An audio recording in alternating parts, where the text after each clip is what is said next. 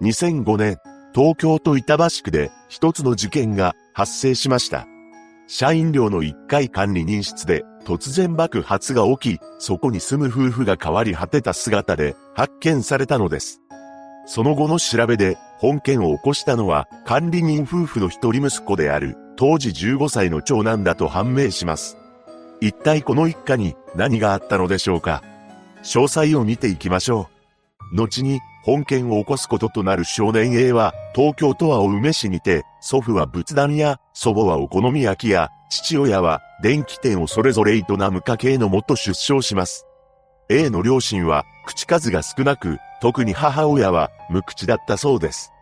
A が小学1年生の頃には経営していた店を畳み、父親は建物管理や給食、清掃を受託する派遣会社へと就職し、社員寮の管理を行うようになりました。その後、徐々に A は両親の仕事を手伝うようになっていきます。そして、手伝いの時間はどんどん増えていき、A の成績は落ちていくばかりだったそうです。そんなある日、母親と A はテレビを一緒に見ており、番組内で天才児を紹介する特集が組まれていたと言います。その際、母親が、ふと、生まれた頃は他の子と違っていたのに、今はなんでこうなったんだろうね、とつぶやきました。それを聞いた A は、僕は家の手伝いをこんなにもしているのに、とショックを受けたと言います。また、A の両親は、毎日働き詰めであったため、家族旅行などに出かけることは叶わず、友人から家族で旅行に行った話を聞いても、羨ましいと思うだけでした。さらに、A は、親の仕事の都合で転校を繰り返しており、両親に、もう転校はしないよと言われた後、さらにもう一度転校しているそうです。そのため、小学校の卒業文集には、転入してきて、という題名の作文を書いており、やっと仲良くなったのに別れてしまうので、僕は引っ越しが大嫌いになった、と綴っています。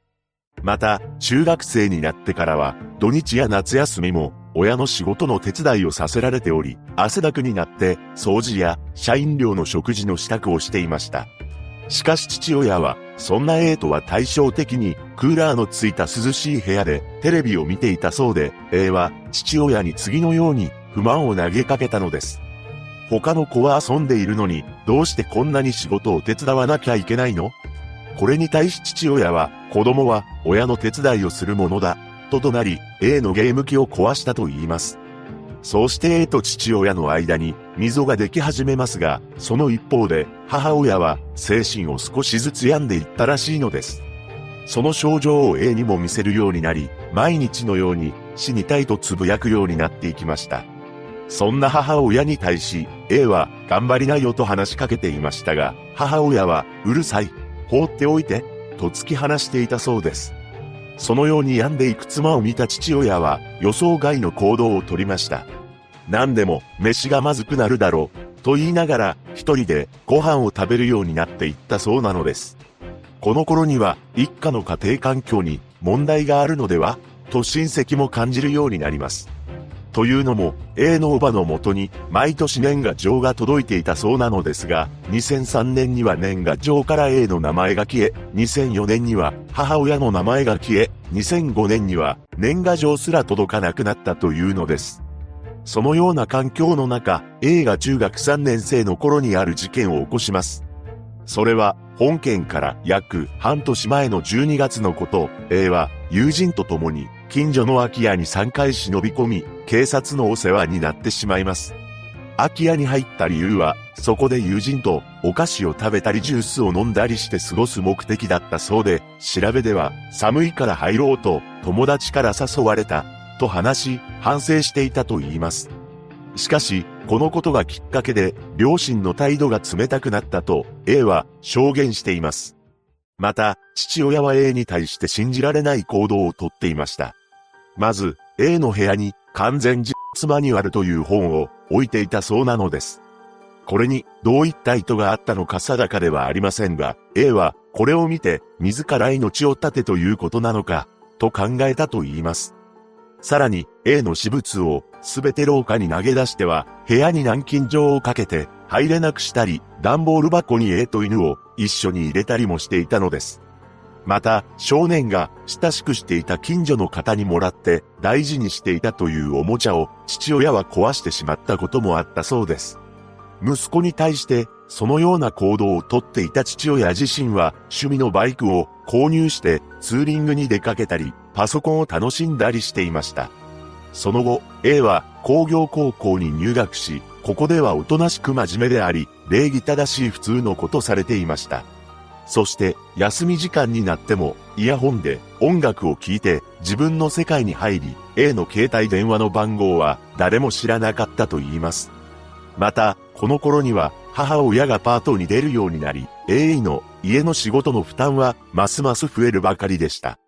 そして事件前日、6月19日、事件の引き金となる決定的な出来事が発生します。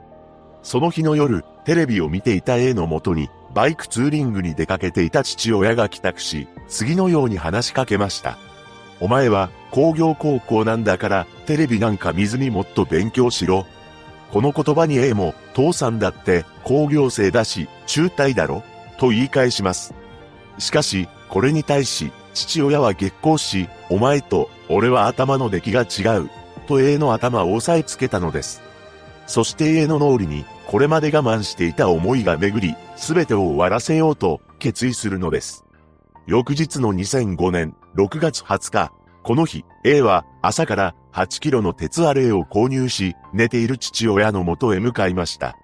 そして A はそのまま数回振り下ろしたと言います。さらに台所に立っていた母親には包丁を使い犯行に及んだのです。その後、A が次に取った行動は家を爆破するというものでした。その理由として証拠を消したい、事件を知らせたい、ここに人がいるということを教えたいという思いがあったそうです。そして電気コンロに殺虫剤のスプレー缶を置き、4時間後に加熱する用タイマーをセットしました。また、ガスの元栓を半開きにした上で、室内にガスを充満させたのです。その後、服を着替えて、家を出た A は、池袋の映画館に行き、映画を鑑賞しています。その日の夜は、軽井沢のホテルに宿泊し、翌日には、テレビで見た草津温泉に入りたいと思い立ち、群馬県草津町の旅館に向かいました。そこでは、偽名を名乗り、バイトで貯めたお金で旅行をしていると嘘をついて宿泊したと言います。ただ、テレビのニュースで事件を知った従業員らが宿町の住所を確認したところ、現場の住所とほぼ一致しており、経営者が近くの交番に届け出ました。捜査員は6月22日の午前2時半頃、旅館に到着し、朝まで待機したそうです。この時、A が宿泊していた部屋の明かりは一日中ついていたと言います。そして午前7時半、朝食を取るため部屋を出た A を捜査員が保護しました。その際、捜査員が警察だけどなんで来たのかわかるよな？と話しかけると A ははい、と頷いたそうです。その後、判決公判が行われ、裁判長は無期懲役を選択した上で少年法の刑の緩和規定を適用し、休刑15年に対し懲役14年を言い渡しました。A はこれを不服として控訴し、2007年12月17日の控訴審判決で一審は破棄され、懲役12年の判決となったのです。A はお父さん、お母さんには本当のごめんなさいを言いたい。人の道を外れてしまったけど、頑張っていきたい。と、事件から時が経つにつれて、後悔の思いが強くなり、反省していたと言います。また、後に母親が少年 A 名義で、コツコツと貯めていた通帳が見つかったそうです。15歳の少年が起こした本事件。彼のしたことは許されることではありませんが、当時の彼にとって、こうするしか選択肢がないほどにまで追い詰められていたのかと思うと、胸がいたたまれなくなります。被害者のご冥福をお祈りします。